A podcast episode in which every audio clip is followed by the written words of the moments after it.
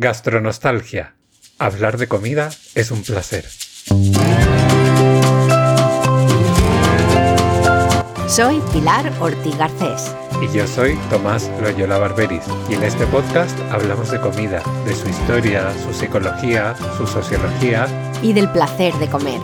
Además, Tomás compartirá alguna que otra receta cuando te sirvamos el segundo plato, porque aquí se viene a disfrutar y a despertar los sentidos. Esto es Gastronostalgia.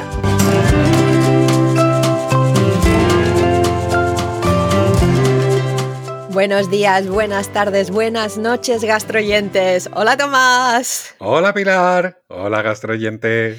Ya hemos llegado, siempre decimos lo mismo, al final del mes. Vamos a tener que cambiar el rollo. Sí, y tenemos nuestro, bueno, primero tenemos el aperitivo y recordaros que este es el episodio del menú completo, así que ahora tenemos un aperitivo inédito, una pieza que no hemos sacado todavía este mes, y luego el primer plato, segundo plato, el postre y el café, todo junto, porque sabemos que a algunos, algunas, porque sabemos al de alguna que se espera el domingo último del mes para, o el último día del mes para recibir el menú completo. Así que tenemos un. Bueno, yo tengo, tengo mucho aperitivo hoy, Tomás. No, ya veo, tú has venido cargadita, cargadita en el aperitivo. Yo la verdad es que vengo hoy como tú vienes a otros programas, así como yo vengo a fluir, sin problema. Yo lo único que quería comentar y que siempre intentamos ser muy transparentes en nuestros aperitivos es que creo, y corrígeme si me equivoco, que es primera vez que grabamos por la mañana. Yo creo que siempre grabamos por la tarde. Siempre grabamos por la tarde, sí. Así que si tenemos alguna voz distinta, un poco arrastrada, tal, es porque venimos saliendo de la cama hace relativamente poco. O más energía. Bueno, o más energía, no lo sé. Yo, yo tengo como un ojo abierto y un ojo cerrado todavía. Ah, pues no, no lo diría, no lo diría. Y mira que llevo, me pesa este ojo, curiosamente, me pesa el ojo derecho. Eh, me faltaron horas de sueño y me desperté pronto. Así que, pero aquí estamos en, para darlo todo en el aperitivo. He escuchado un par de cosas, a ver, que quería comentar con gastroyentes. las, bueno, la primera es que en algún episodio, creo que fue del mes anterior, comentamos lo de las manzanas y cómo se quitaba el corazón. Sí. Lo probé. ¿Y qué con un cuchillo ahí a lo bruto, crack, crack, crack. Y lo, conseguí, al final conseguí quitar el corazón cortando alrededor, eh, en un cuadrado alrededor del corazón y luego ahí apretando para a presión sacarlo por abajo, apretando por arriba y como había cortado por los lados, al apretar por arriba salió por abajo. Mira qué bien. Pero al final tengo que confesar, uno, que lo hice una o dos veces y luego ya corté la manzana y la metí en el microondas Perdón, para gastroyentes que no hayan oído ese episodio y para los que sí, pero os habéis olvidado. Esto era cómo hacer las, microondas, eh, las manzanas asadas en el microondas. Y le pregunté a Tomás que qué artilugio se usaba y al final pues se usé.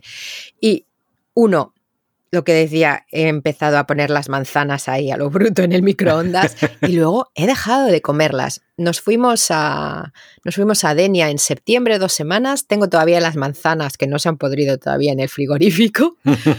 se me ha quitado esa tenía esta mm, cosa antojo, ansia. Antojo o que me, escuché un episodio sobre las manzanas y que, eran buenísimas y dije, tengo que comer manzanas.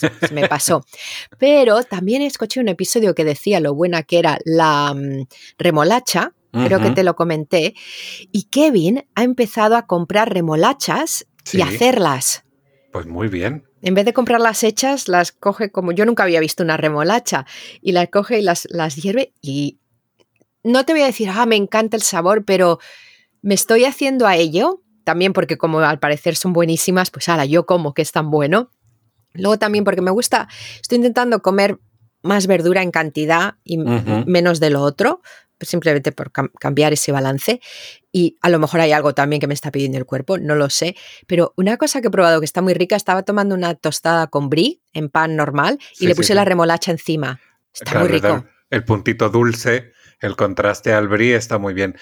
La remolacha queda muy rica con un, toquecito muy, em, digamos, pequeño con mayonesa. Una cucharadita de mayonesa ¿Ah, en una ensalada, sea fría, con un poquito de mayonesa. Es un poquito de sal, un poquito de aceitito, tal, pero un, toquecito de mayonesa a mí me gusta mucho. Creo que le da así como un, un puntito muy curioso. Ah, bueno, lo probaré, lo probaré. Así que eso, eso ha sido esos experimentos. Luego escuché una cosa que me hizo mucha gracia, digo, se la voy a comentar a Tomás y los gastroyentes. Hay un programa buenísimo en, en, la BBC aquí de tele que se llama Have I Got News for You? Sí. sí, suele ser los viernes y comentan las noticias, es sarcasmo, crítica. Para mí es la mejor oposición que tiene nadie en este país. El formato es como si fuera un concurso, en realidad no es un concurso sobre, y, hacen preguntas sobre noticias y tal. Y hablaron de un sándwich de paella que Tesco había sacado. Ay, por Dios.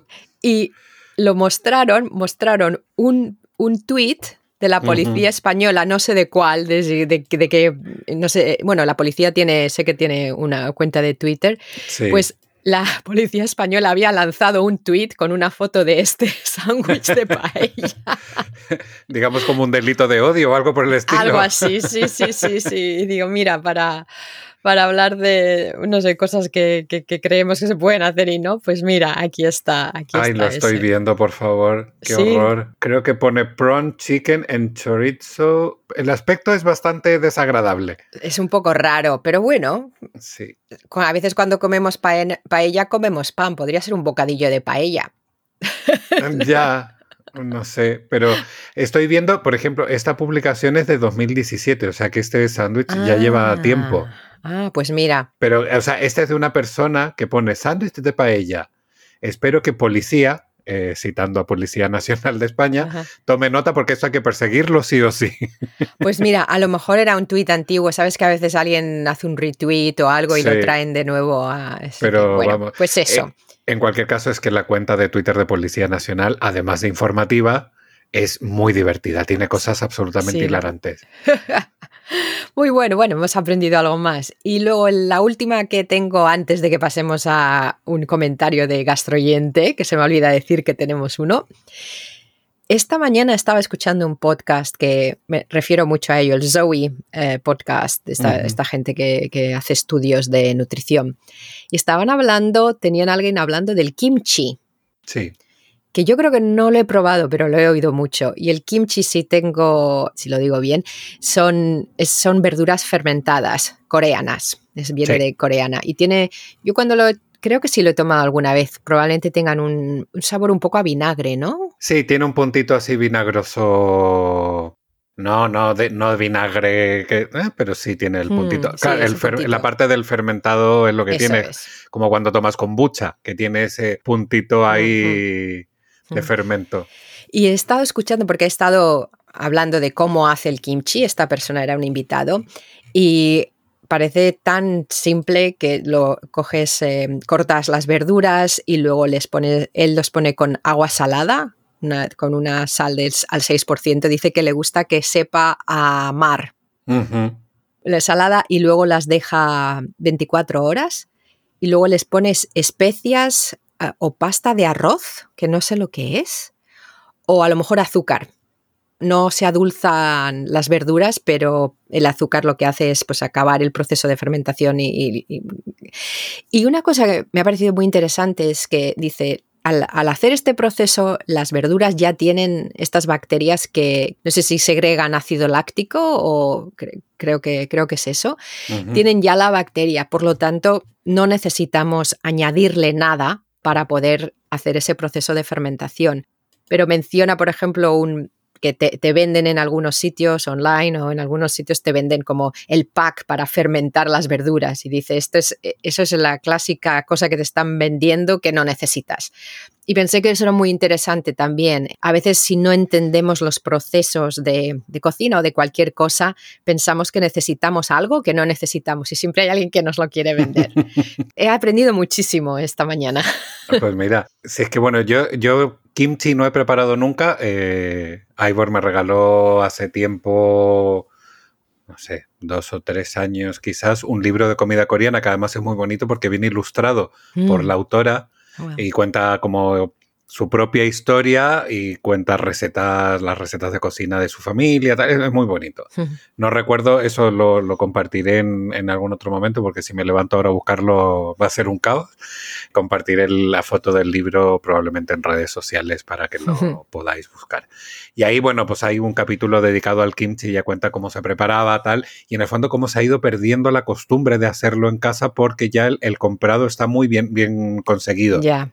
Y entonces las nuevas generaciones no le dedican tanto tiempo porque lo que tú dices, corta la verdura, la tienes que dejar, luego le tienes que añadir no sé qué, luego lo tienes que tapar y dejar ahí conservando, que además tiene, tiene un periodo de conservación largo, pero no es tan extenso, si no recuerdo mal, entonces hay que tener cuidado de que no se te pase, de, mm. entonces es delicado, es decir, tiene su puntito de delicadeza. Y entonces, pero bueno, yo creo que y fíjate que creo que desde entonces no he estado en un restaurante coreano y entonces no he podido ah, probarlo. Y tengo ahí, es, es, un pendiente. Para mí, no sé si va a ser un sabor que me vuelva loco. Tengo mis dudas, pero tengo mucha curiosidad por probarlo. Yo creo que, y a lo mejor investigo, también podemos preguntar si algún gastroyente por alguna casualidad sabe algo del kimchi o lo prueba o lo usa, que yo creo que dependerá con que lo mezcles. Yo creo que debe ser algo que si lo juntas con algo es cuando de verdad lo, lo disfrutas. Claro, el kimchi es que no lo comes solo, realmente es como parte. Es un añadido. Mm. Y para que sepáis este dato curioso, que ya sabes que yo estoy aquí, ojo a internet, el origen del kimchi se remonta al año 37 a.C estamos hablando de una receta más que milenaria. Mm, pues claro que no necesita añadidos. Exactamente. Wow, qué bueno, qué cosas aprendemos en gastronostalgia. Bueno, y ya yo ya, yo ya he acabado, eh, pero tenemos ahora, bueno, estos siempre son eh, lo mejor de los menús completos, de, los, de estos aperitivos para mí es cuando nos manda gente algo, incluso si es de mi madre, que siempre es de mi madre últimamente. Está muy bien, es, es una, además, es, bueno, es, es, algo que ya, yo ya lo sabía un poco, así que, eh, Tomás, ¿quieres, ¿lo tienes ahí? ¿Quieres leerlo Sí, lo tengo aquí, lo leo. Voy a poner voz hoy a Pilar Senior, que va a estar un poco más eh, grave, eh, se viene recuperando de un catarro, entonces hoy, Pilar habla así. Muy bueno, didáctico e ilustrativo el podcast del postre. Esta vez ni nos saluda, ya entró a saco porque sabía, la habíamos interpelado, tú la habías interpelado. Quizá merece la pena decir que el episodio al que se refiere el postre es el de etiquetado de productos sin azúcares o añadidos. Y al final hablábamos de la leche y de la leche desnatada. Bueno, perdona, sigue. Sí, no, no, está bien porque además fue ahí donde tú dijiste mi madre probablemente responda a Sí, sí. Y entonces dice, y como al final me habéis lanzado el anzuelo, pues he picado ha picado. Es evidente que cuando a un producto se le quita un ingrediente, se sustituye casi siempre por otro. Yo siempre recuerdo el consejo de mi cuñada, médico analista, que analizaba muestras de leche para el ahuyentamiento de Gandía y me decía que nunca tomara leche desnatada, porque si se le quitaba la grasa, para darle a cuerpo se le añadía eh, una gran cantidad de azúcar. Es qué gracia para los diabéticos. Un abrazo.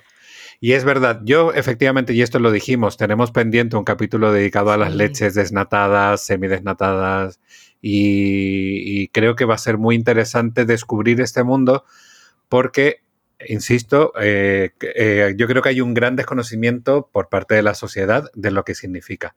En este caso, el etiquetado de los lácteos, pero luego el etiquetado de todos los productos. Yo creo que vamos a intentar aprender, estudiar y traer gente que nos pueda contar bien ah, eh, estos temas, porque nos parece muy interesante. Y sin, eh, sin ponernos así como de, oh, qué, nutricionistas somos, pero, pero por aprender. para entender también un poco luego cada, cada uno que luego haga lo que quiera, pero con un poquito más de conocimiento que siempre, siempre está bien. Em, Exactamente, que se puede ser informativo y divertido a la vez. Sí, eso está muy bien, se puede ser informativo y divertido, muy bien. Pues Ale, Tomás, nos queda ese pendiente. Muchas gracias, Pilar Senior, por el mensaje una vez más y escucharnos fielmente. Exacto. Y podéis hacer la competencia Pilar, que es nuestra fan número uno en número de mensajes, y podéis enviar los vuestros a través de cualquiera de nuestros canales que tenemos disponibles. Tenemos el formulario en la web, tenemos las redes sociales, tenemos un correo electrónico que es Pilar.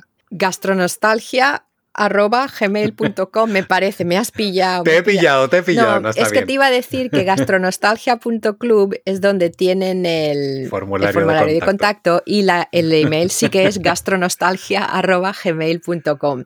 Muy bien. Vale, Tomás. Y luego en redes sociales. a mí ya no me pillas porque yo las tengo aquí enfrente.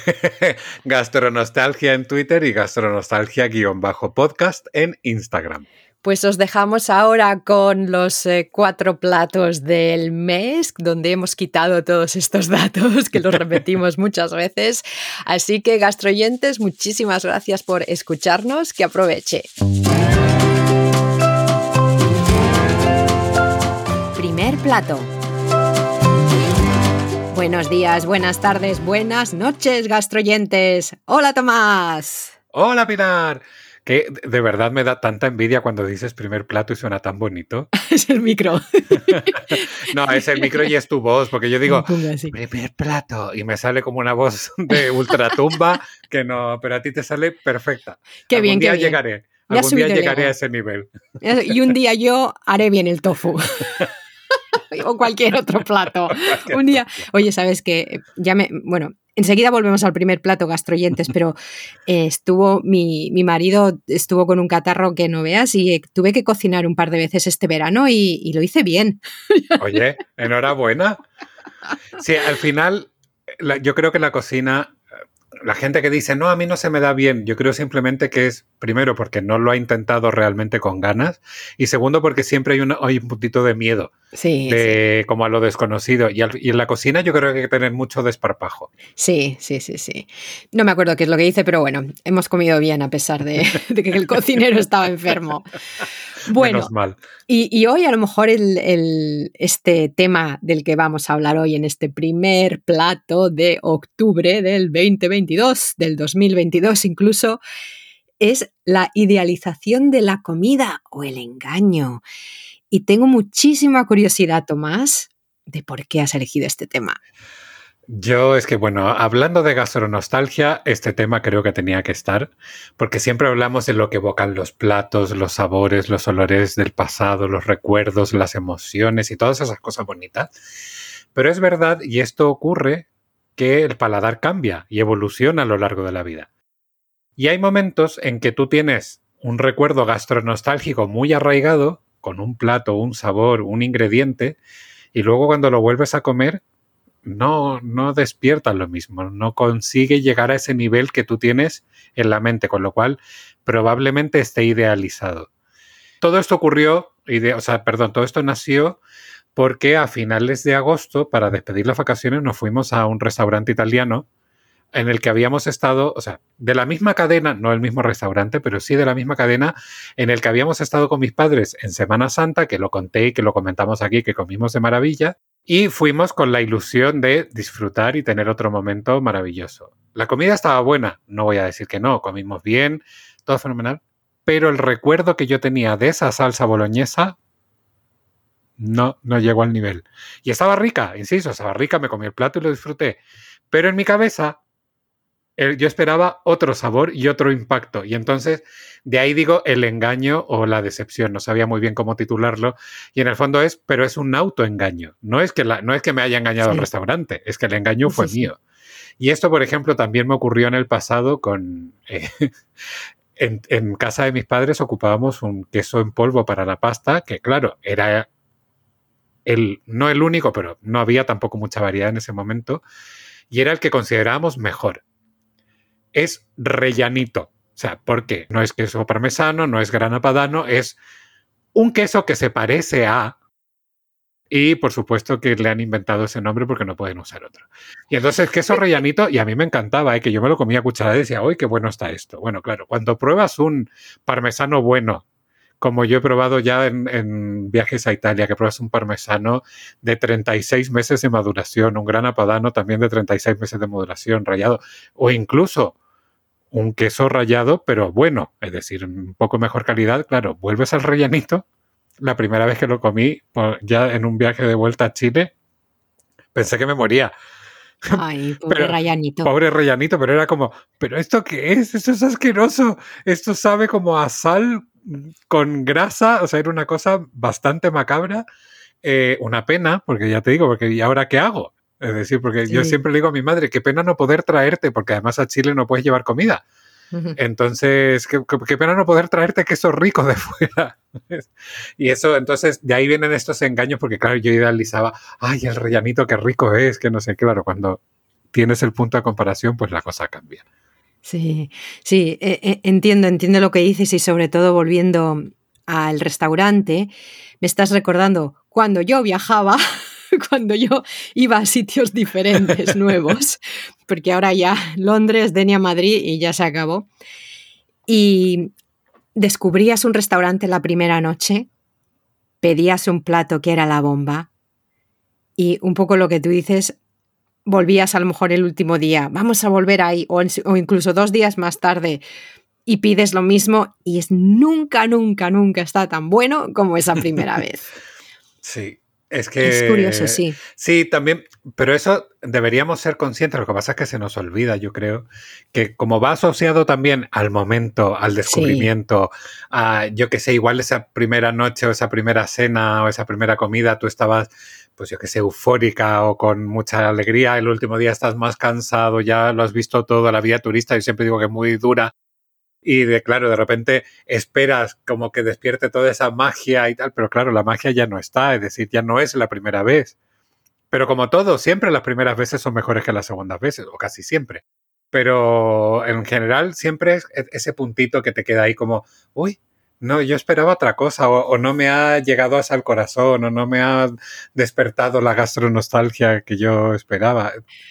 Y, luego hablando de, como de tu ejemplo del queso, del rayanito era, me encanta el nombre.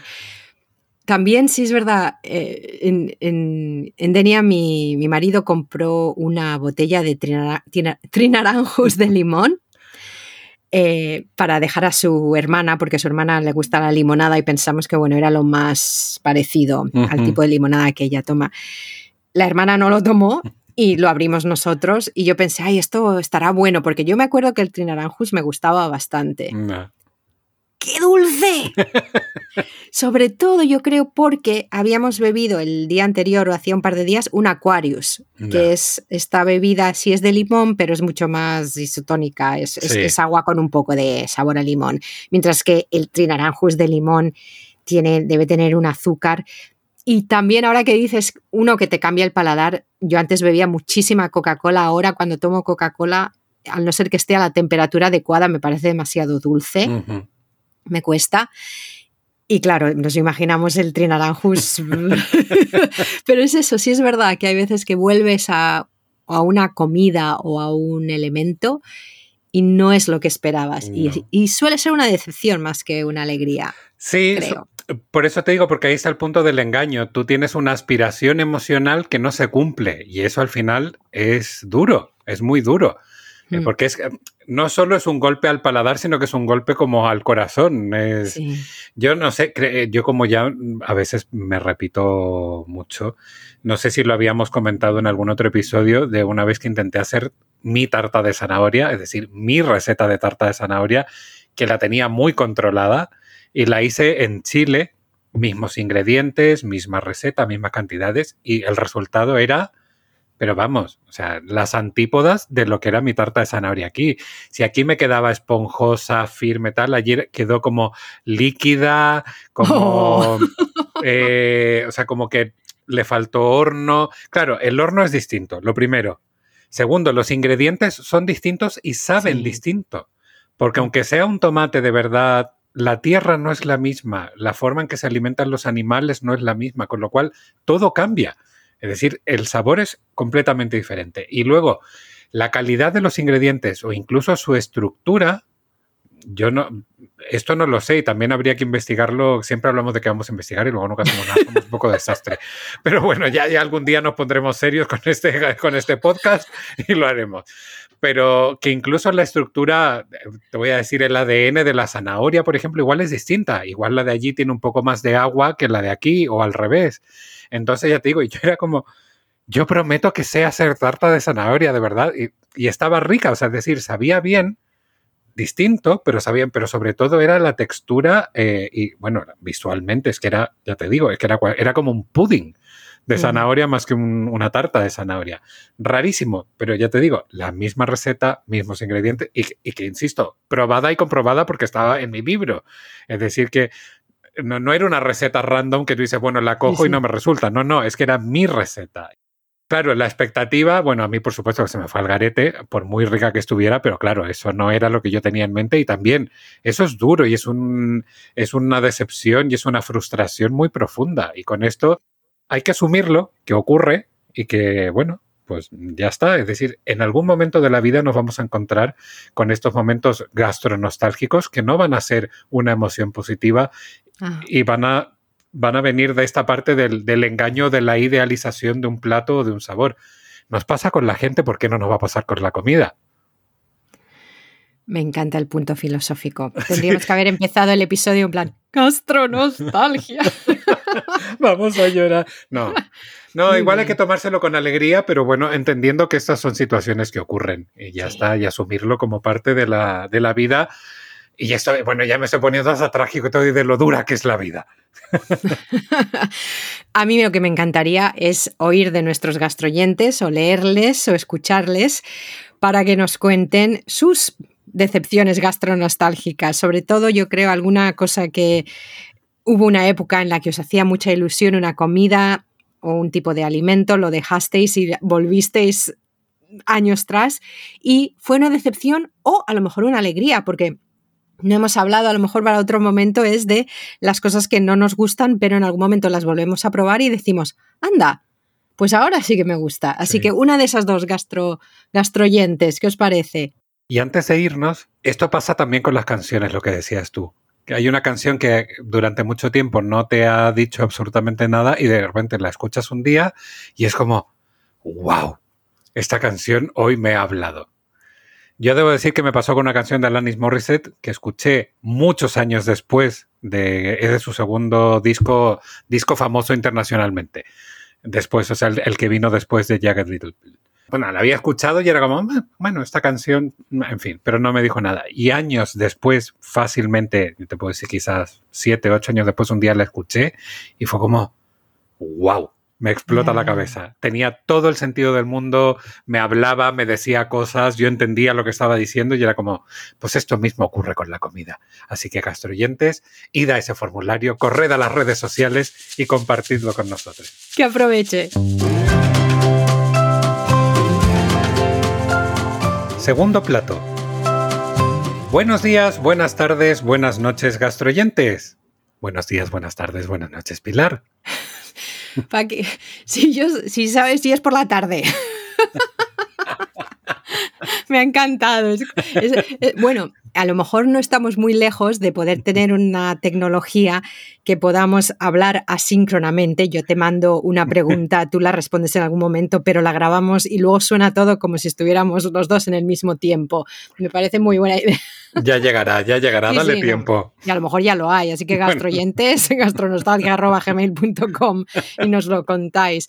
¿Qué vamos, ¿De qué vamos a hablar hoy aparte de, del viajar a través del tiempo? vamos a hablar de los cursos de cocina. vas a hablar mucho tú, porque te puedes imaginar. Tengo muchas preguntas, ¿eh? Bueno, tu pregunta, pero lo primero, o sea, dos preguntas para ti. ¿Has hecho algún curso de cocina? Y si no has hecho, ¿te gustaría hacer un curso de cocina? Y añado una tercera. ¿Cuál? No he hecho ningún curso de cocina. No tengo ninguna gana. y este es nuestro episodio de hoy, gastroñetes. Gracias por venir. no, pero a ver, imagínate, a mí me encantan las situaciones límite. Imagínate que para salvar el mundo tienes que escoger un curso de cocina que hacer esta misma tarde. Tiramisú.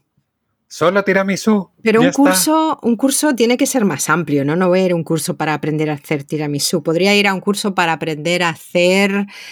Eh, comida Thai. comida. ¿No, te apetece? Mm, es que. ¿Con lo que te, gusta la comida Thai? Te cuento una cosa. Cuéntame una cosa. Cuando yo llevaba mi compañía de teatro con mi amigo Philip, tuvimos durante una época una consultora de marketing, era una super manager en, no sé, una de estas, Merrill Lynch o una de estos sitios, y estaba viendo a ver cómo podíamos ganar más dinero. Estaba un poco frustrada. No, le inspiró mogollón todo lo que hacíamos sin dinero, la verdad. Y un día nos dijo, ay, aquí hay un curso, son mil libras, no era demasiado, una semana sobre fundraising, para sacar dinero para cómo, cómo de dónde, para, para, sacar dinero para la compañía. ¿Por qué no lo hacéis? Y le dije, si invertimos mil libras en ese curso, que era mucho para nosotros, la persona que vaya, ya eso es lo que hace para el resto del año. Claro. Y un poco lo que dices, si el, probablemente no sería la realidad, pero el pensar, si hiciera un curso Thai, pensaría que luego tengo que estar haciendo comida Thai todo el rato y lo mismo, ya no me gusta hacerla después de estar tanto. Pero, no pero te voy, a, te voy a responder a una pregunta que no me has hecho. me encanta. Por, no, me, gusta, yo, yo, soy muy autodidacta. Eh, em, me gusta mucho leer libros he aprendido casi todas mis profesiones haciéndolas. Yo hago y luego entiendo por qué ha funcionado o no. me doy muchos batacazos y por, por, cómo soy, por cómo me han criado, no me importa darme batacazos. Y yo creo que la cocina es eso para mí. Es yo pruebo esto o te oigo a ti hablar de ello o cojo una receta y la pruebo, pero que alguien me diga cómo hacer algo y sé que es más. Obviamente sé que un curso te, es, más que esto se hace así, también habrá muchísimas cosas que además sean muy interesantes. No, no tengo ese... No, fíjate. Vaya, ya te digo, bueno, aquí cada quien con, su, con sus cosas. Sí, claro. Tú obviamente, porque te conozco y porque y los gastroyentes también pensarán y estarán asumiendo que te han impartido cursos de cocina, me imagino. Sí, cursos de cocina he recibido bastantes. Vale. ¿Cuáles? ¿Cuáles? A ver, el primero al que fui, así como curso, curso, fue uno de sushi hace años que me regalaron mis amigas Mar y Ana. Bueno, nos regalaron porque fui con Ivor, con mi marido. Eh, aprendimos a hacer sushi, estuvimos haciendo sushi en casa hasta el infinito. Me compré todos los implementos y creo que no he vuelto a hacer sushi desde entonces. Ah. Esto ocurre también hasta en las mejores familias. Tengo todo. Luego yo iba a enseñarle a unos amigos, les regalé un curso de sushi impartido por mí, donde les iba a enseñar lo que yo aprendí en ese curso. Les di un vale por el curso, pero nunca lo cobraron. No sé si tomármelo personalmente o no. No, fue al final lo típico, que mira que no, que no nos cuadra, que no sé qué, que tal. Y, y después se nos olvidó y pasó. Así que eh, bueno, y también la vida ha pasado, eh, es decir, que cada uno ha seguido su camino y, bueno, pues, pero el curso nunca, ya te digo, estaba ahí y, compré, me acuerdo que además había comprado unas esterillas para regalarles y unas cosas para que hicieran su sushi en casa y al final me quedé con todos los productos guardados en una caja, pero bueno, no pasa nada. ¿Y no has hecho sushi nunca? Sí, sí, sí, yo en ah, casa he hecho, ah, pero además, y bueno, y luego estuve como innovando, entre comillas, con mi propio sushi y no sé qué. Sí, tuve una época muy de sushi, pero luego es lo típico. Y esto pasa, insisto, que es como tienes ese momento como, mm, yo qué sé, de, oh, sushi. Sí, sí. Y luego ya es como que te cansas un poco y, ya, y no lo he vuelto a hacer de entonces. Y las veces que he comido sushi, lo he comprado. Sí. O lo he comido fuera o yo qué sé. Pero bueno, ese, ese, fue el primero. El segundo curso que hice fue de em, pan sin gluten. Eh, y otro de masa sin gluten que los hice los dos con Valentina Tanese en Mamá Core. Es una tienda eh, de productos sin gluten. Si no me equivoco, son vegetarianos. También no sé si vegetarianos o veganos. Eh, aquí en, en, Madrid. Y que los cursos, la verdad, que fueron muy entretenidos con un grupo de gente, la verdad, fantástica. Eh, y aprendí un montón. Aprendí un montón. Perdona, el, no, el de he hecho otro curso porque me, salté en Mamá Cocori ese de masa sin gluten y de otra cosa sin gluten, pero el de pan sin gluten fue con Selicatessen y ahí aprendí a hacer pan sin gluten, que también muy bueno. Eh, y, perdona, y eh, en esos cursos, ¿qué es lo primero que te enseñan? Eh, bueno, supongo que variará, pero por ejemplo en el de los de sin gluten, ¿Te hablan algo de, te cuentan algo primero o directamente te pones a... ¿El primer día haces algo? Sí, sí, sí. A ver, te estoy hablando, son cursos muy cortitos, muy pequeñitos. Son cursos de tres horas, cuatro ah. horas. Entonces, generalmente es una introducción. Por ejemplo, en el de masa sin gluten te explican un poco, y en el de pan sin gluten, cómo funcionan las harinas sin gluten, para qué sirve el gluten, eh, cómo se sustituye el gluten en, las cosas eh, sin para que permitan pues tener una textura y una elasticidad. Te cuentan un poco la teoría también para que entiendas un poco qué es lo que estás haciendo. Generalmente cuando tú vas a uno de esos cursos tienes medianamente claro qué es lo que quieres hacer, pero bueno, te lo cuentan un poco yo creo que para nivelar a la gente y para que cuando hablemos o digamos alguna cosa o si surge alguna pregunta, pues estemos todos un mm. poco en la misma línea. Y luego la verdad es que es, principal, son eminentemente prácticos.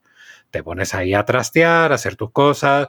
Generalmente también son grupos yo qué sé, de entre, creo que el curso así como más pequeño ha sido de ocho personas y el más grande creo que ha sido de 20. Entonces, claro, se forman equipos, todo el mundo, la idea es que todo el mundo como que vaya probando y vaya haciendo cosas, pero siempre hay alguien que es un poco más líder o que va haciendo más cosas o que no sé qué. Entonces, bueno, yo en general procuro y lo intento, yo sé que a veces, mm, digamos que la energía me puede, procuro no, no tomar ese protagonismo porque yo entiendo que hay cosas que igual sé que, porque llevo muchos años cocinando, pero no quiero quitarle la experiencia a otra persona que está descubriendo este mundo. Claro, yo cuando hice el curso de pan sin gluten, yo ya sabía de pan sin gluten. Fui porque fue un regalo y porque me apetecía y porque al final siempre es bueno, o a mí me resulta muy cómodo y muy aclarador, es esclarecedor más bien, eh, contar con una parte como teórica, práctica, más estandarizadas. Yo, ¿sabes lo que me pasa con las recetas? Yo miro las recetas y generalmente las hago una vez, como al pie de la letra, y ya luego las interpreto y luego las modifico, pero tiene que haber una base donde yo diga, esto se hace así para entender cómo funciona el plato y los ingredientes y esta cosa. Entonces, bueno, eh, yo en los cursos, como te digo, procuro, aunque a veces, como te digo, me puede la energía y cuando veo que como que esto se retrasa mucho, lo que sea, bueno, yo te echo una mano, no te preocupes, no sé qué. Y es como, pero procuro no hacerlo porque además eh, yo casi nunca digo, yo es que tengo libros de cocina, porque me parece una pedantería de mucho cuidado, generalmente al final si, generalmente lo cuento. Digo, oye, yo no quería contarlo antes, pero no sé qué, pues tengo libros de cocina, tengo mi página web, no sé qué, si me queréis seguir, tal. Esa cosa sí, pero volviendo a tu pregunta, aprendes una parte teórica y luego aprendes, pues en la práctica, yo qué sé, pueden ser cuatro o cinco eh, recetas, entonces generalmente muy diversas, vas probando, vas viendo. En el de pan sin gluten, por ejemplo, nos dejaron jugar con las formas de los panes, con la eh, cantidad de harinas, y entonces, bueno, pues salieron cosas distintas. Interesante. ¿Y algún otro curso que hiciste que...? Sí, el último que hicimos, que también fue un regalo eh, de comida tailandesa, precisamente comida thai, que vamos, me encantó. Lo pasamos muy bien, lo hicimos en Cocinea, no, sí, Escuela Cocinea creo que se llama. Está aquí en Madrid también y vamos, o sea, fue muy entretenido. También es un momento de socialización fue, fue durante la pandemia, es decir, o sea, fue, bueno, ya pasado lo peor de la pandemia, digamos, si no recuerdo mal, fue a finales del año pasado. Eh, entonces, claro, estás con un grupo de gente que no conoces, medio con mascarilla, eh, medio sin mascarilla, entonces, bueno, con esa parte como un poco, digamos, más difícil de la gestión de sanitaria, pero al final el grupo también era muy divertido, ves, conoces gente distinta, no sé, a mí me gusta. Yo además tengo esa parte sociable que aunque a veces no se note, pero, pero me gusta conocer gente y me gusta, pues eso, ver qué es lo que preparan, qué les gusta. Eh, entonces es entretenido. Y yo me pasaría el día haciendo curso de cocina. O sea, yo me apuntaría a todo, lo que pasa es que no tengo tiempo ni dinero. Así que por favor, gastroyentes, si me queréis eh, subvencionar, becar para que yo me pueda dedicar el día a estudiar cocina, eh, gastronostalgia.gmail.com pues me contactáis sin problema. Y Tomás, ¿qué aprendiste en el curso de Thai? Danos un par de cosas así interesantes. Bueno, perdona, antes de eso, ¿qué, platos preparasteis? Uf, qué buena pregunta. Sé que hicimos eh, un pad thai, eh, hicimos mm. un par de salsas para acompañar los distintos platos. Hicimos una de cacahuetes, de hecho. Hicimos otra que estaba espectacular, que era con... Era muy sencilla y no me acuerdo ahora, era vinagre Mm. de arroz, si no Mm. recuerdo, y alguna otra salsa. Lo que pasa es que también, en la, claro, en la comida thai se utilizan muchas bases, que la salsa de pescado, la salsa de ostras, Sí. la... Entonces era una mezcla, yo diría que no sé si era una salsa de ostras con vinagre de arroz y no sé si un poquito de salsa de soja, que estaba espectacular, era una cosa maravillosa. Mm. Eh, hicimos unos rollitos de verduras. Oh, ¿Qué más hicimos? Que hicimos un montón de cosas. ¿Cuánto Hicimos- duró el curso? Pues yo te diría que fueron como cuatro Ah, horas. sí, sí, sí, sí. Yo creo que empezaba, por decirte, a las ocho, igual no, igual hasta las once, once y media, igual fueron tres horas. Pero hicimos o sea, m- muchísimas cosas, nos dio tiempo, éramos un grupo grande, con lo cual también íbamos como turnándonos y entre, porque bueno, tú picas el cilantro y tú haces no sé qué y tú picas la cebolla. y- entonces vas aprendiendo, fue, fue entretenido. Eh, entonces lo que te digo, aprendimos a hacer el pad thai. Lo que te decía un poco hace un momento, que entiendes la lógica del plato, cómo se preparan y cómo, cómo al final llegas a ver cómo sabe. Es decir, porque los ingredientes o las salsas se añaden en determinado momento y no antes porque pueden afectar al resultado del plato. Ahora no te lo podría decir de wow. memoria porque no me acuerdo, por eso yo tomo apuntes y tengo todo ahí eh, anotado, pero sí, eh, en ese sentido aprendes, como te digo, muchas cosas y entiendes. Yo, por ejemplo, una cosa que descubrí, que creo que, creo que lo hablamos también en un episodio hace poco, era el tema del cilantro, que hay gente que no le gusta el cilantro, pero no es, no es porque no me gusta el sabor, es porque hay un componente genético que hace que determinadas personas perciban el cilantro con un sabor metálico, no, eh, perdón, como jabonoso. Sí, sí. Eh, y entonces, claro, y estas cosas que tú dices, yo de otra manera igual me hubiese enterado, pero podría haber tardado 10 años en llegar. a- Entonces, entiendes, y yo ahora, por ejemplo, cuando viene gente a comer o cuando preparo algo para quien no conozco, pregunto, oye, ¿el cilantro cómo lo llevas? Digo, para evitar una mala experiencia. Qué curioso. Porque, claro, porque yo- para mí cuando la gente decía no me gusta el cilantro, yo pensaba como, ya está el, el típico mañoso, mañosa de turno, que es como, es que no me gusta tal, es que no me gusta. Yo soy el primero, ¿eh? Eh, pero porque no me gustan muchas cosas, esto ya lo hemos hablado también, que no voy a decir aquí que yo como de todo. Eh, pero claro, entendí que realmente es un problema grave, es decir, que, que- que te afecta a- a toda la percepción de la comida.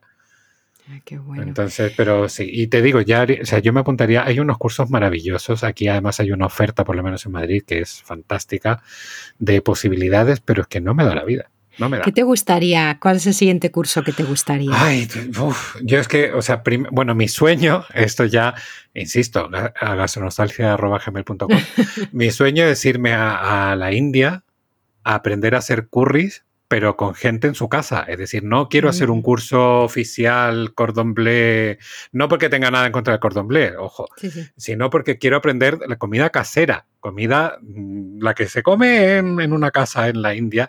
Entonces mi sueño es irme, yo qué sé, tres meses a vivir allí y un día quedar con una persona, al día siguiente quedar con otra y aprender a hacer distintos platos, distintos curries, entender, porque de verdad que el, el mundo de las especias es un mundo fantástico, maravilloso, pero hay que entender cómo funciona cada especia sí. en sí misma y en relación con las demás, que eso ya es un mundo, y eso te lo da, eh, digamos, como, como se diría la calle, el estar ahí Sí. todo el día. Eso sería un curso para, ya te digo, si puedo hacer un curso de curries aquí, lo haré. Sé que los hay, he estado a punto de apuntarme a alguno, pero al final no lo he hecho. Y es que haría tantas cosas de comida italiana, de comida china, de, en fin. Pero esa idea que para mí no es el curso tradicional, esa idea que tienes de de verdad aprender y aprender de la... Eso sí que le veo. Yo no lo haría, pero o sea, eso sí que le veo la gracia, lo que has descrito en tres meses irte. Sí. Eso porque es de verdad meterte. Además es que estoy oliendo las casas. Yo que no Sí, sí, en la India. Es que cuántos libros de cocina podría escribir yo en esa Sí. experiencia. No solo de cocina, cuántos libros podría escribir yo con esa experiencia. Y, y te voy a hacer otra pregunta y luego si quieres pasamos a la receta del, del segundo plato. Pero Vale. Ah, te quiero contar una, quiero decir una cosa primero, luego te hago la pregunta y luego pasamos. O no, no. Te voy a contar la anécdota y luego hacemos la receta y luego tengo una pregunta para acabar. Vale. Hace tiempo, con mi amiga Pinar, no, no fue con mi amiga Pinar, fue con mi amiga Sue. Es que las confundo porque como con ellas en Chiswick, con las dos. pues mi amiga Sue me llevó a un restaurante indio que hay cerca, que es un poquito más caro de lo que yo suelo gastarme en restaurantes indios. Y lo que yo de- definiría como más auténtico. más de más parecido probablemente a lo que encuentres en la India que a lo que encuentras aquí. Y la verdad es que lo aprecié, pero no me gusta. Prefiero la versión súper dulce que tomo yo y pedí, pedí cosas como, no sé si un tikka masala o algo así, algo que... Pero sí que es curioso y sí que es verdad que sabía diferente y sabía más casero, sabía muy casero. Eh, yo sé que el que hacen aquí en los restaurantes también es casero porque lo hacen ahí, pero... y, y, sí, sí que entiendo, es, la experiencia va a ser, sí, muy diferente. Hmm, anyway, Anyway. anyway, receta, pasamos a receta, Tomás, ¿la tienes eh, ahí? Pasamos a la receta, pero déjame, estoy averiguando una cosa. Sí. Eh, ¿Ves? Sí, ¿qué haces? Y es que, sí, sí, yo busco cosas, pero sí, sí. Simplemente eh, creo recordar que el pollo tikka masala realmente no es un plato indio. Exacto, es un plato inglés.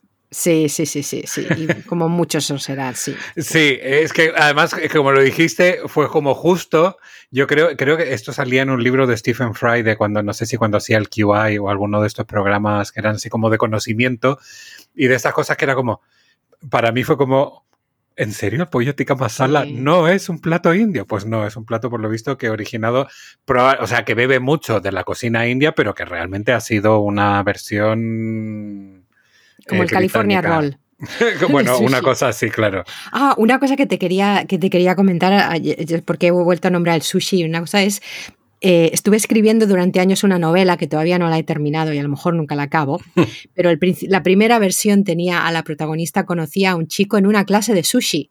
Ah. Incluso a lo mejor hablé contigo de, de tu curso, no me acuerdo, ya no me acuerdo, hace mucho Yo tiempo. Yo tampoco me acuerdo es el único momento en que he pensado, ay, pues me, uh, para un poco de research, claro. ¿no? para ver, pero es el único momento que he pensado en tomar una clase y era eso, para meterla. Pero sabes qué, o sea, si algún día, que puede ser que no, pero si algún día te das así la vena de, mira, me voy a apuntar un curso por research o por simplemente por experiencia, yo creo que un curso de sushi es un buen curso para empezar. Porque realmente no es un curso, o sea, no es una cocina, no es un plato donde tengas que cocinar mucho, uh -huh. sino que simplemente entender un poco cómo funciona y luego es juntar ingredientes que prácticamente ya tienes preparados. Es decir, salvo el pescado que tendrás que marinarlo y alinearlo, etcétera, etcétera.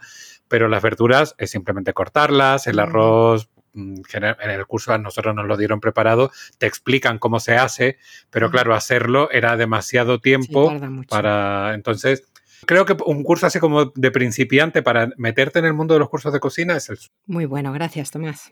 Así que bueno, vamos a la receta que hemos hablado de comida thai, hemos hablado de comida india, hemos hablado de sushi. La receta no tiene nada que ver.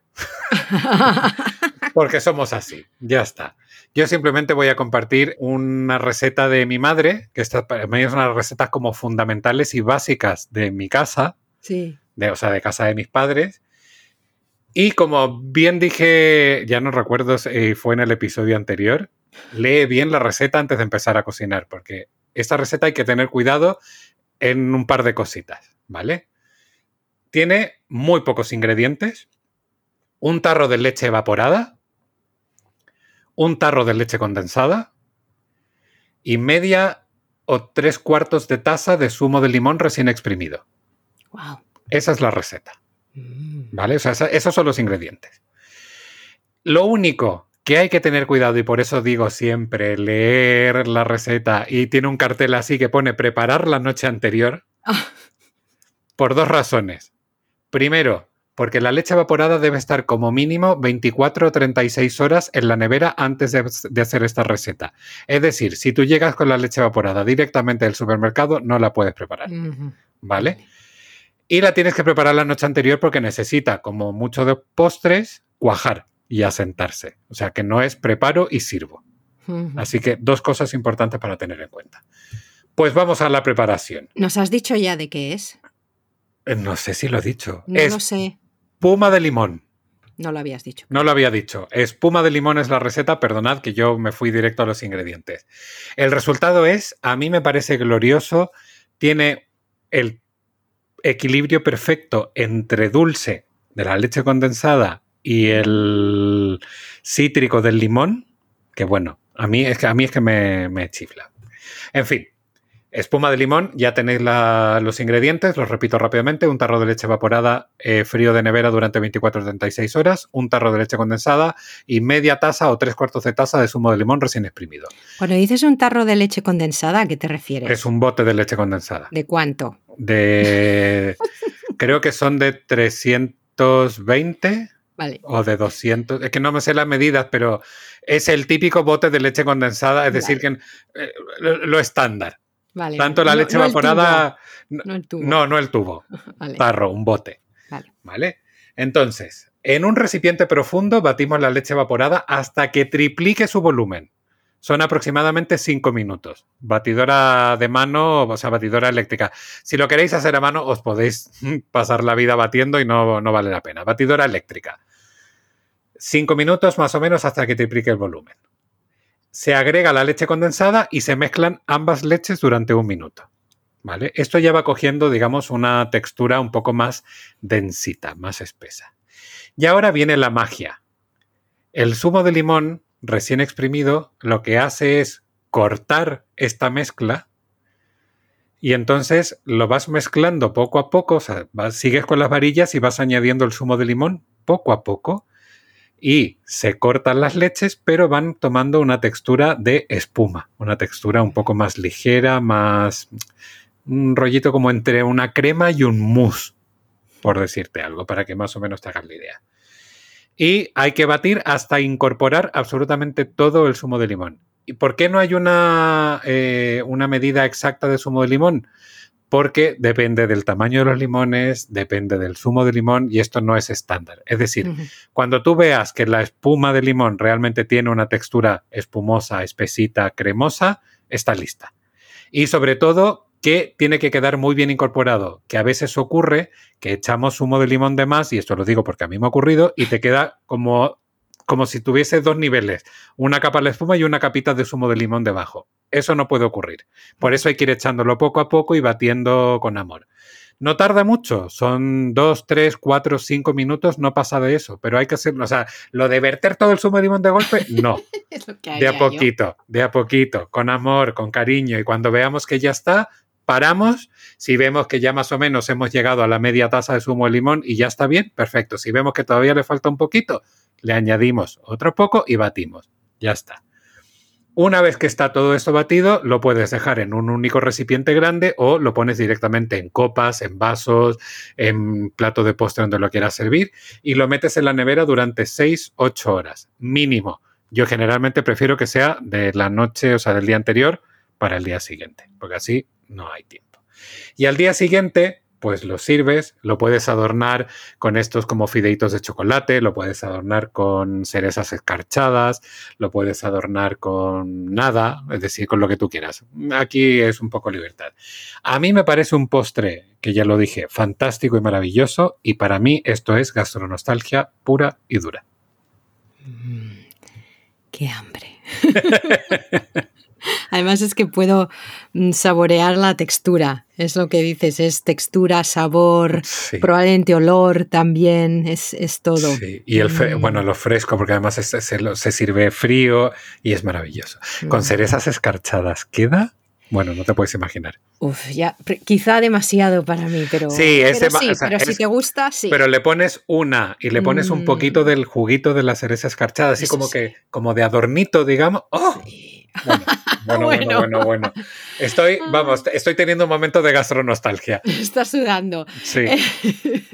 Bueno, yo quería una última pregunta ya para ir cerrando este segundo plato y es, ¿has dado algún curso de cocina tú o te gustaría hacerlo? Gracias por venir, buenas tardes. no, eh, a ver, a mí me ofrecieron hace, no sé, tres o cuatro años hacer un curso de cocina, pero digamos eh, como profesional, en el sentido de que tenía que servir para gente que luego que estuviese haciendo un módulo profesional de cocina. Oh, ok. Yo no soy cocinero, no he estudiado Mm. nunca cocina. Y lo que yo decía, yo, o sea, primero, soy cara dura en el sentido que he publicado tres libros de cocina sin ser cocinero. Pero no soy tan cara dura como para ponerme a enseñar técnica culinaria o mm, no sé cómo llamarle a gente que se va a dedicar profesionalmente a eso porque no tengo los conocimientos, no me siento preparado, que igual podría ser algo, podría, pero no, no, o sea, eso a mí ya me, supera. ¿Que me gustaría dar un curso de cocina? Igual algún día sí, pero todavía mmm, o tendría que plantearlo muy bien, tendría que ser algo en lo que yo me sintiera muy cómodo, tendrían que ser platos de los míos muy probados, muy... porque creo que, claro, como que ponerme a hacer, por decirte, un curso ahora de comida Thai, pues no, porque no la... Mm, he preparado comida Thai, pero no es mi fuerte, no es lo que hago todos los días, entonces... Yo, o sea, en ese sentido creo que soy muy pudoroso. Me gustaría, sí, la forma, o sea, todo lo que tiene que ver con el ámbito de la formación y dar cursos me gusta mucho.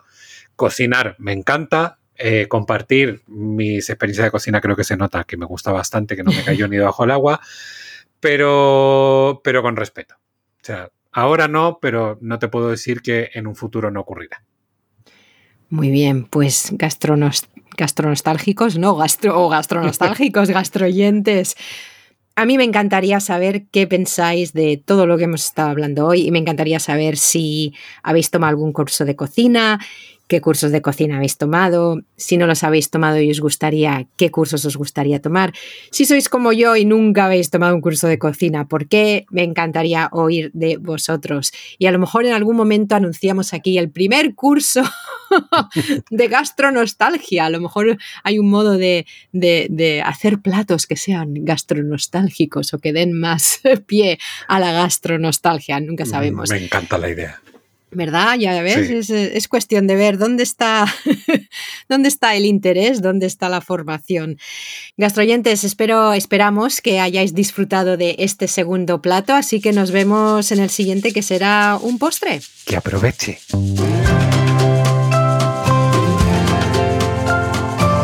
Postre.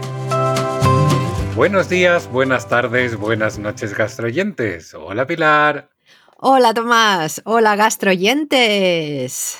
¿Qué tal? Bien. Me hace gracia porque hay un, hay un par de podcasts eh, ingleses que empiezan todos. Y aquí tengo a nuestro invitado, no sé qué, ¿qué tal estás? Yo muy bien. Y tú, ah, yo muy bien. y siempre dicen lo mismo.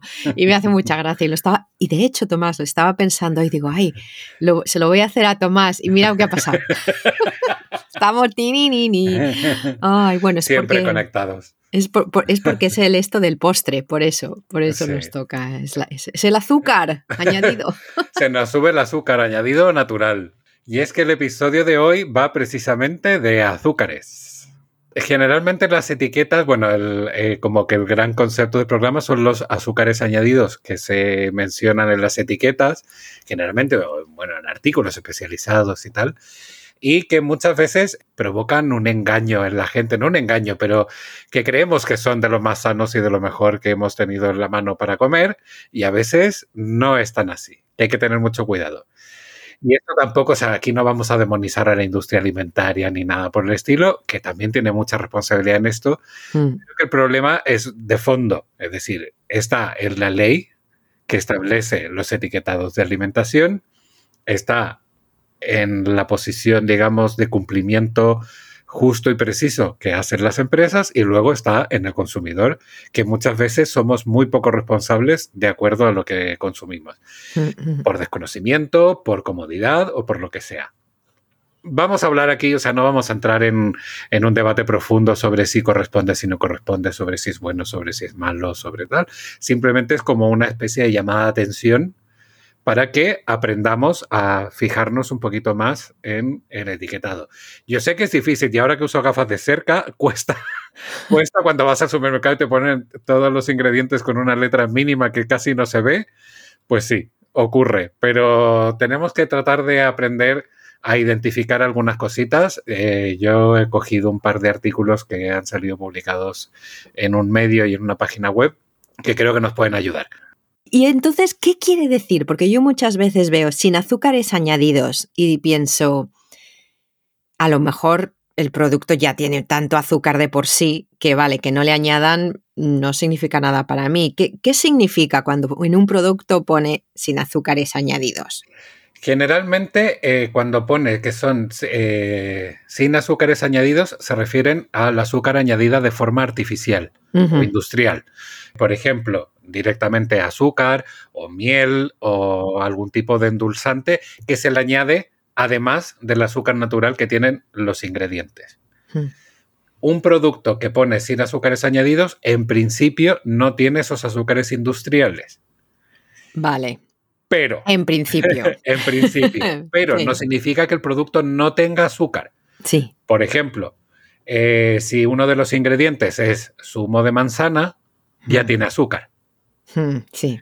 Eh, si uno de los ingredientes es pasta de dátiles, tiene azúcar. Hmm, o pueden ser endulzantes, eh, digamos, químicos, eritritol, dextrosa, tal, que no son azúcares, pero son endulzantes igualmente. Ah, Entonces, insisto, no quiero demonizar los endulzantes químicos porque yo los consumo y cuando veo algo que tiene dextrosa muchas veces digo, bueno, venga, vale, solo es dextrosa y no pasa nada. Eh, igual, no sé si es mejor o peor que si tuviese azúcar refinada, blanca, etcétera, mm. etcétera. No tengo idea porque ahí ya te digo que eso sería entrar en, un debate mucho más profundo o en, una, en un análisis mucho más intenso. Pero por eso digo que ahí, ahí, se tiende al engaño. El sin azúcares añadidos no significa que el producto no tenga azúcar. Y aquí, mm, por ejemplo, las personas que tienen diabetes tienen que tener mucho cuidado. Hmm. Hmm. Eh, y las personas, por ejemplo, que están en una dieta sin azúcar o lo que sea, pues también tienen que tener cuidado. Pasa un poco algo parecido con los productos light. Los productos light, sí, tienen menos cantidad de algo, de grasa o de azúcares o de lo que sea, pero no significa que sean productos sanos para comer en grandes cantidades. Tú dices que no demonicemos, pues yo voy a demonizar, porque para eso es nuestro podcast. los productos light los aborrezco, creo que no tomo ningún producto light. La leche la tomo semidesnatada, que no, que no desnatada del todo. Y luego volviendo a los sin azúcares añadidos, lo que estáis diciendo, estoy de acuerdo, pero yo creo que como individuos tenemos que aprender que sin azúcares añadidos significa eso, no es sin azúcar. Sin azúcar ya a lo mejor es el light, que a lo mejor es peor. Que tampoco, porque el light solamente, o sea, un producto se puede denominar light si tiene un 30% menos de lo que tú quieres, eh, digamos, sugerir que es, mm, que es más light. O sea, un 30% menos de azúcar ya califica como producto light. 30% menos de grasa califica como producto light. Mira, yo siempre pensaba que era mucho más. Ah, eh, que el 30%. sería lo ideal, claro, sería lo mm. ideal, pero además, y mm. esto también yo lo aprendí hace años, cuando empecé con mi vida sin gluten, sin lácteos, sin azúcar, que va y viene, es decir, esto no ha sido permanente, las cosas como son. Claro, un producto puede tener sin grasa, que los hay, hay productos sin grasa, pero claro, para darle sabor o para darle textura o para darle un resultado que sea agradable al paladar, se le añaden otras cosas. Generalmente si quitamos la grasa, sube eh, algo que lo endulce o que lo haga más eh, agradable. Si le quitamos mm. el azúcar, aumenta la grasa para hacerlo más apetitoso y que mantenga su consistencia. Y esto es así. O sea, si le quitamos la leche, eh, le vamos a añadir otra cosa porque hay que sustituirlo. Los productos sin gluten pasan lo mismo. Claro, no tienen trigo, pero no significa que sean sanos. Es decir, una persona con celiaquía los puede tomar, pero no significa que sea un producto sano para ponerte hasta las cejas. Es que, y volvemos, o sea, perdona, que, que, ibas a decir algo, pero que quiero, antes de que se me olvide, que es en el fondo, hay que tener el mismo cuidado que con cualquier otro tipo de comida. Comer con prudencia y, y sin pensar que, ay, tiene la etiqueta de light, venga, me puedo meter cinco paquetes de galleta. No, mm, porque no lo harías con una normal, con una light tampoco deberías hacerlo. Sí.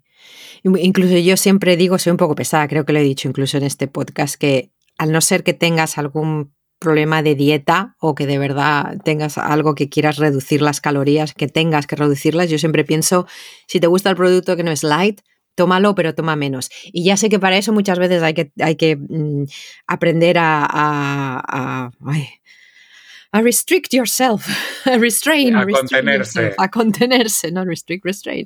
Em, hay que aprender a contenerse, pero yo, siempre pienso que, merece la pena, aunque luego hay cosas como, por ejemplo, Lo que pasa es que el, el, el aspartano es lo que tiene la Coca-Cola Light o algo así. ¿no? Sí, sí. puede ser uno de los endulzantes. Sí. No sé cuáles usan ahora, pero el aspartamo durante mucho tiempo ha sido el rey, digamos. Pues yo no sé, al- sé, bueno, sé que no me gusta ese sabor, pero si no, por ejemplo, ahora la Coca-Cola la empiezo a notar un poco dulce. Si hubiera una versión que quita un poco ese dulzor, la tomaría, pero lo que suele ocurrir es que, los, como dices tú, lo sustituyen por este otro sabor que me gusta menos porque me sabe a químico total.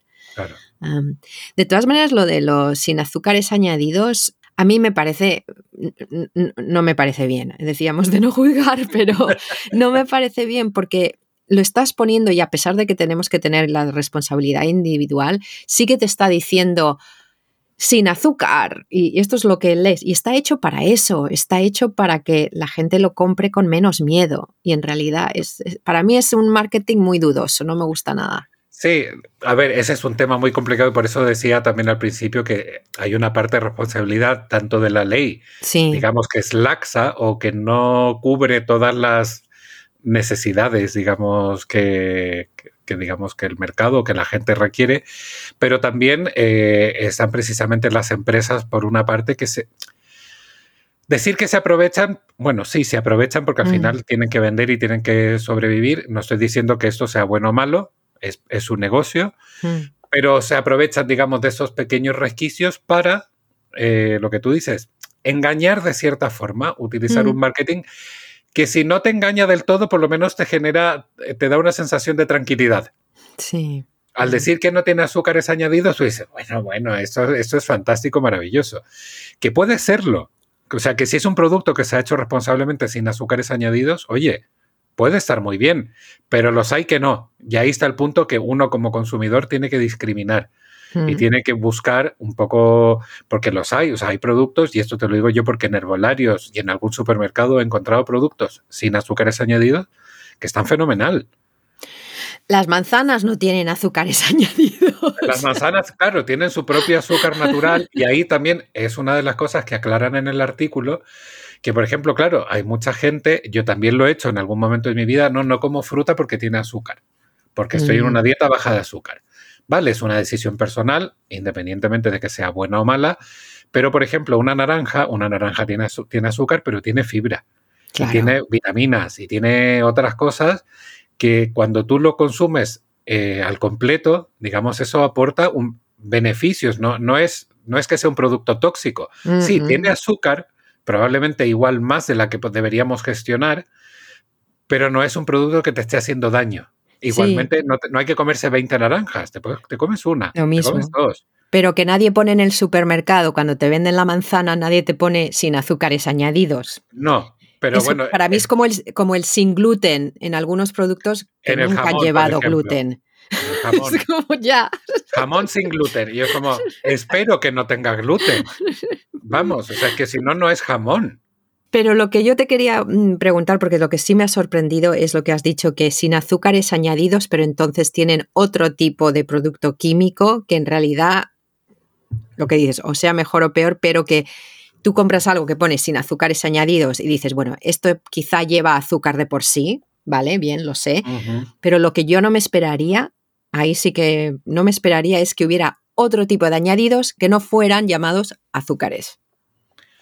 Ya, Eso es que sí, ahí por eso te digo, hay que aprender. Mm. Y, e- y eso es un trabajo, no es fácil, porque además, entre comillas, hay muchos ingredientes que están ocultos. Por ejemplo, dextrosa, maltodextrina, eh, mm, glucosa, eh, azúcar invertido, no sé qué, no sé cuál. O sea, hay miles de formas de llamar a los endulzantes o hay miles de tipos de endulzante. Entonces, claro, conocerlos todos y entender lo que significa cada uno. Y yo he llegado a encontrar productos sin azúcares añadidos con tres tipos de endulzante Mm. que ves directamente en, en el empaquetado, o sea, en el etiquetado.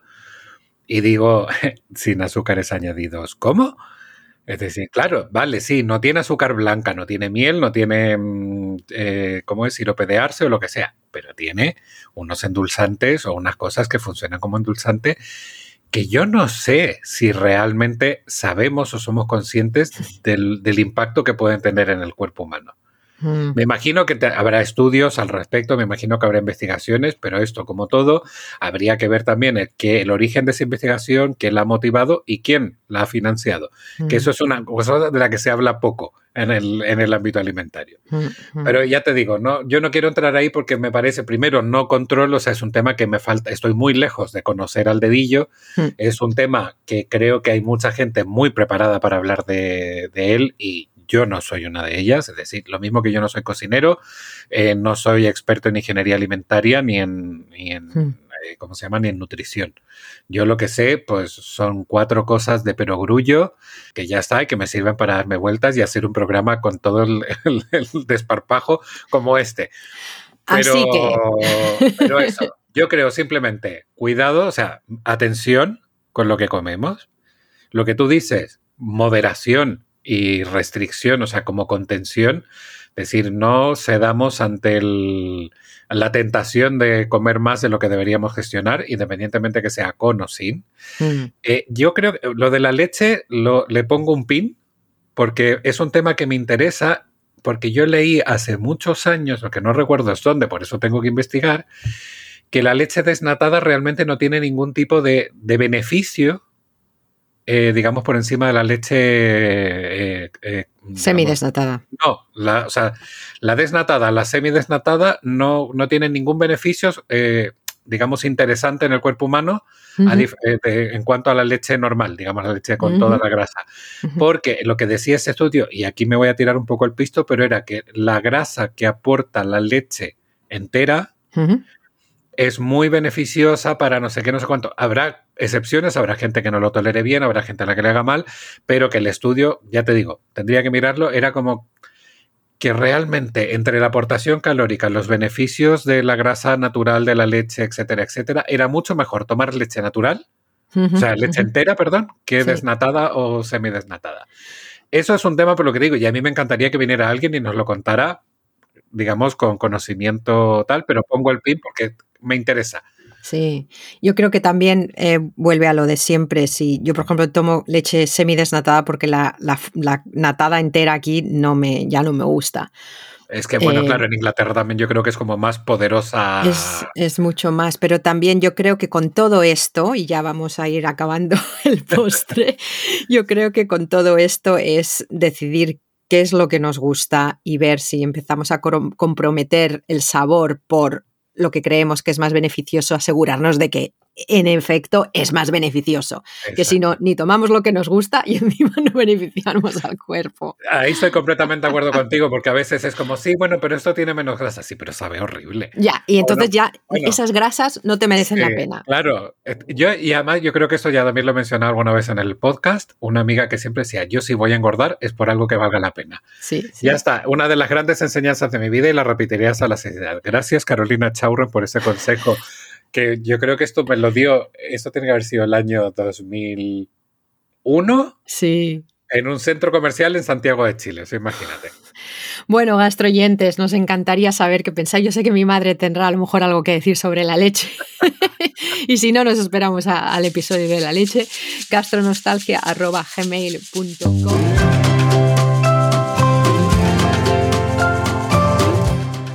Café. Buenos días, buenas tardes, buenas noches, gastroyentes. Hola, Tomás. Hola Pilar. Hola gastroyentes.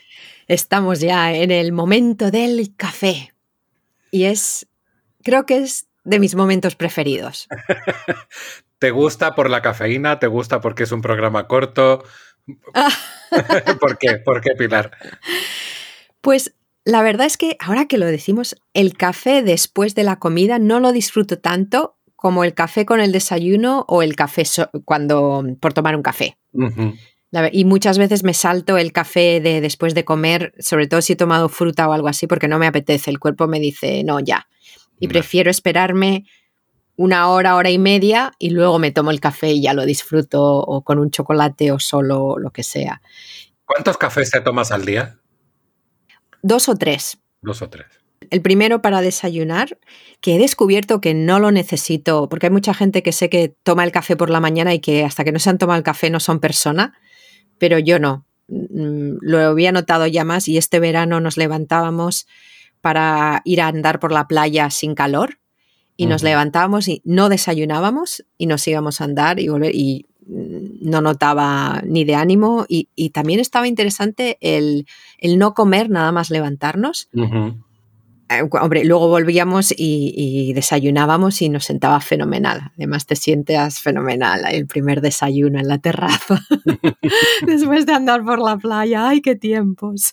Eh, pero lo disfruto, lo disfruto muchísimo ese primer café. Y luego, si tomo un segundo, es- es descafeinado normalmente, a no ser que me lo tome fuera, que me encanta también tomarlo fuera. Y luego sí que tomo uno o después de comer o, o ya por la tarde, ya normal, cafeinado. Ese sí que lo noto que lo necesito. ¿Ves?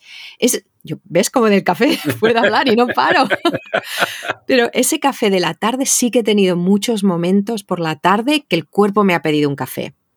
Eso sí, ¿ves? Por la mañana no, pero por la tarde me lo pide. Bueno, también, claro, tú llevas.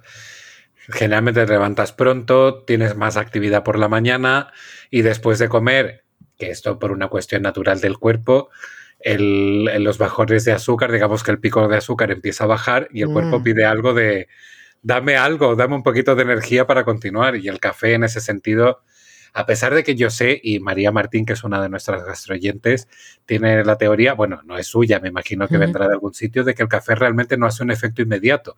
Que No. mucha gente es como que es se verdad. toma el café y es como, uy, ya estoy despierto. No, por lo visto el café tarda hasta ocho horas en hacerte efecto. Por eso hay mucha gente que toma el café por la noche antes de, de- de irse a dormir para que el café le despierte por la mañana, entre comillas. Bueno, eso tendrá muchísimo que ver con el metabolismo. Porque Y, yo me y tomo probablemente con tu ritmo vital Sí. y con muchas cosas. Pero ya te digo, yo cuando escuché eso fue como, no, claro, yo digo, yo no tomo café por la noche porque no duermo. ¿Has oído el concepto del napuchino? Napuchino. Sí. Eso me suena como entre siesta y capuchino. Sí, so- el- la, la palabra inglesa de nap, de siesta, una siesta sobre todo corta. Y la idea es, esto es de Daniel Pink, creo que es al que se lo he oído, que es un escritor. Y tiene un libro, me parece que se llama When, cuando, del tiempo y de cómo hacer, cómo mm, ex- exprimir mejor el tiempo, por decirlo de algún modo, muy mal dicho. Pero la idea es que después de comer o cuando sea, te tomas un café, te duermes y me- justo después de tomarte el café y a los 20 minutos o así te despiertas solo y muy bien porque la cafeína ha empezado a hacer efecto. Por eso es, es contrario a lo que estás diciendo tú, pero eh, y yo lo he notado, me encanta, porque además yo siempre, siempre, siempre me puedo dormir después del café. después de cualquier café, yo creo que es la leche, porque tomo leche y caliente y yo creo que es la leche. Y pero eso sí que he notado que si tomo un café después de comer y me quedo, me duermo un poco, me despierto y me despierto fenomenal Ah, por la cafeína es. Yo es que, o sea, yo ahora mismo eh, prácticamente no tomo café porque a mí sí me afecta mucho el sueño. Si tomo café generalmente por la mañana, casi siempre es descafeinado, que sé que además, por lo visto, es bastante poco saludable en el Sí, me sentido, imagino. en fin, porque le estamos quitando el producto clave a la- al café. Pero bueno, independientemente de eso, trato de evitar la cafeína porque yo sufro, sufro, no tengo insomnio, no tengo un insomnio horrible de estos que me paso las noches en vela, pero sí es verdad que si me despierto en mitad de la noche me cuesta mucho quedarme dormido otra vez. Y cuando tomo café o como chocolate, lo noto mucho más. Con el chocolate también lo Con el chocolate también. El chocolate no me ocurría antes, yo creo que esto ya es un tema de la edad también, eh, pero ahora sí, soy muy sensible, sobre todo cuando es un chocolate muy intenso. Ujú. Eh, un chocolate, mm, no te digo 100% porque no soy fan del 100%, pero con un, alta, can- o sea, un alto porcentaje de cacao noto que me afecta un poco más. Si es un chocolate, pues es los típicos como más suaves, más con leche. Dependi- bueno, también depende de la cantidad que comas, ¿eh? O sea, que eso si me como un cuadradito, una onza, pues no, pero si me como media tableta, pues sí. Y no solo será el chocolate, sino que será el azúcar, será... Y la eh, indigestión. la indigestión no, indigestión no, pero sí, o sea, sí noto. me- yo lo que te digo, siempre, yo me duermo muy fácilmente, generalmente, además siempre lo, lo explico como que yo me apago. A las 10, 11 de la noche yo me apago directamente y duermo, pero me puedo despertar a las 3 de la mañana y no volver a pegar ojo en toda la noche. Ujú. Y no sufro, es decir, no es que, oh Dios mío, qué sueño tengo y no puedo dormir. No, no, no, es que me despierto completamente despejado salvo cuando es por chocolate o por cafeína. Que ahí sí noto esa sensación de me quiero dormir, pero no puedo. No hay algo que como que me impide cerrar el ojo. Y entonces ahí sí que lo paso mal. Qué cosas. Sí, yo tengo una mm, regla más o menos que es el último café a las cinco y media ya empieza a ser tarde. Intento no. Pero eh, lo, que, lo que quería comentarte también que me parece interesante es el hábito que coges a veces con algo como un café he descubierto, a mí me encanta salir a tomar café con la gente, pero he descubierto que me encanta tomar café sola también. Es algo que, no he hecho siempre. Y, lo que disfruto, bueno, hay, hay un par de, hay dos cafés en Londres que me encanta. Uno es el del Riverside Studios, que está cerca de donde vivo yo. Tiene un café enorme y está bueno el café. Es carísimo, porque ya es carísimo el café aquí, es 3, libras 20 me parece. Pero se está fenomenal y voy y me paso una hora con, suele ser una hora con mi café, mi Kindle y mis apuntes y para hacer. Y luego cuando tengo un espacio de coworking en Leicester Square, en el centro de Londres, y cuando voy lo que hago es primero llego y hacia las diez y media y me voy al café de un cine que se llama Picture House Central que es un café amplísimo, oscuro, parece de otra época y también me encanta sentarme y me quedo como una hora. Y luego al coworking voy poquito, es casi la excusa para ir. Ir a tomarme un café me parece muy poco, pero ya que estoy, pues nada, uso el coworking también y me gusta mucho sí, ahora que lo dices, o sea, a mí lo de tomar un café con alguien, sí, es que a mí tiene un encanto eso de mm. estar con un café ahí que mm, encima lo haces durar o no, o te tomas cuatro, en fin, que eso, bueno, dependiendo del momento. Pero fíjate que yo también he descubierto con, digamos, yo creo que menos intensidad que tú, eh, lo de tomar un café solo. Lo que me pasa, o sea, si estoy con un libro, estoy haciendo algo, no me importa Sí, sí. O si estoy en algún lugar que me llama mucho la atención, me puedo, puedo estar como contemplando y tomándome el café y disfrutando, pero como si entro a un bar a tomarme un café, generalmente es como me tomo el café y me voy. Es como, como un trámite rápido. Pero por eso mm. depende del lugar. Si es un bar como que en el fondo hay bares que no tienen mucho atractivo, pues me siento, me tomo el café y me voy. Si es un café bonito, si es un sitio bonito, lo puedo estirar sin problema. Y ya si tengo un libro, no te digo, o sea que me puedo tirar ahí un buen rato. Pero no es algo que haga habitualmente porque yo generalmente salgo de casa para quedar con gente. Yo voy a trabajar a la oficina, vuelvo, estoy con gente, o sea, voy a la oficina, estoy con gente, vuelvo a casa, estoy con gente, o sea, estoy con mi marido aquí en casa, y si salgo es a hacer cosas, como, pues eso, vamos a tomar un café con alguien, o vamos a, y de paso nos tomamos un café. Entonces, no es algo que yo haga así como solo, que tenga, como tú dices, me voy al coworking y luego me voy a la cafetería, porque no tengo, como que no tengo ese espacio. Entonces no es algo que practique, pero alguna vez yo que sé, pues que me voy al dentista y hago tiempo después o me doy una vuelta y me tomo un café, sí, ahí lo disfruto.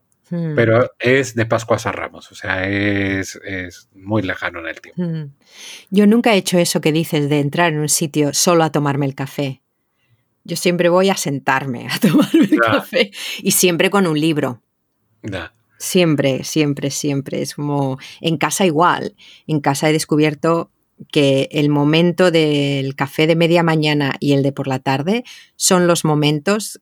Antes me, antes me los tomaba, si estaba después de comer, me lo tomaba delante de la tele, el café.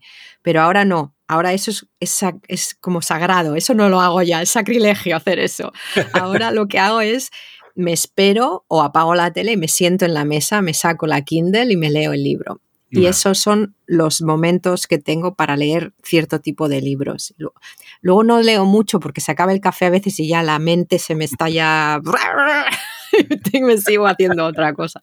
Pero, pero sí, eso de ir solo y tomarme el café como, como me tomaría yo qué sé, unas patatas o algo, mm, no, no lo he hecho. Mm, ah. Sí, yo como te digo, no es algo que, que practique, pero yo mm. que sé, vas a un sitio, de repente tienes que hacer hora, pues me entro, ah, tengo cinco minutos, me tomo un café. O sea, como eso. Pero no es, no es una cosa como contemplativa y de, disfrute. me va a tomar un café como para rellenar el hueco. Sí, sí, sí, sí. igual por no entrar a una librería y arrasar con la tarjeta o con la cuenta bancaria, que sale más barato el café. Sí, es verdad, eso es verdad. Sí, sí, sí. El problema es si vas a tomarte el café en una librería. Bueno, no, ahí ya me puedo morir. Porque también, o sea, los hay aquí en Madrid, ya hay librerías para tomar café y bueno, no es una buena mezcla para mí. Obviamente, luego tomar el café, lo que dices con, con amigos es súper chulo, me encanta. Y es lo que, ves, es otra cosa que, sí que salgo de vez en cuando a comer, pero prefiero quedar, quedar a café. Me acuerdo con, contigo y Ivor en Brighton ahí tomándonos el café, que estuvimos como una hora y media, no sé, sentados. Sí, es que además estaba pensando lo mismo, digo, qué sitio más agradable, estábamos a la sombra, hacía un airecito agradable a pesar del calor. Eh, no sé, fue un café, además el café estaba rico, o sea que... Sí, sí, sí, en Brighton no ¿Comimos algo o no comimos nada? Ahí no, pero habíamos, habíamos comido en un tailandés. Sí, no, habíamos, la comida thai sí la recuerdo, no, pero ahí en el café no tomamos postre ni nada. Mm, no, no, eso es otra cosa, ¿ves? Que le he perdido el gusto de por diferentes razones. Una, vamos a empezar a tener que se nos está enfriando el café, pero em, que le he perdido el gusto a tomar algo. Siempre tomaba antes algo con el café y ahora bueno, uno, voy a admitir, es tan caro ya. en España sí, siempre. ¿Ves? En España sí, siempre con el café me tomo algo porque está muy rico, es algo que no hago todos los días o que no. Y luego encima no cuesta tanto y a veces es que por 2,20 euros tienes todo el croissant y el café. Sí, eso es verdad. Bueno, pues vamos, vamos a ir, vamos a ir cerrando, pues a no ser que, no te quiero dejar con la palabra en la boca. No, no, no. Eh, podríamos seguir hablando de café, ya sabes, se nos sube la cafeína, la bilirrubina y todo lo que haga falta, y no, no acabamos nunca. Deberíamos hacer otro episodio en algún momento cuando tengamos tiempo de hacer un poco de research sobre los mitos alrededor del café, porque hay un episodio de un podcast que, que habla mucho de ello, podemos robarles las ideas. Venga, roba, roba, me encanta. Bueno, eh, gastroyentes, contadnos vuestra relación con el café. Me encantaría saber qué hacéis, si lo tomáis, no lo tomáis, por qué, por qué no, cómo lo tomáis, con alguien, sin alguien, solo, con leche. gastronostalgia.gmail.com, gastronostalgia.club para el formulario de contacto. Y Tomás, ¿qué somos en las redes sociales? Gastronostalgia en Twitter y gastronostalgia-podcast en Instagram. Así que esperamos vuestros comentarios de café, solo, solo, solo, solo, solo, solo o lo que haga falta. Que aproveche. Gracias por acompañarnos en este nuevo episodio de Gastronostalgia. No olvidéis visitar nuestra web para ver más contenidos relacionados con estos temas, gastronostalgia.club o en nuestra cuenta de Twitter, Gastronostalgia.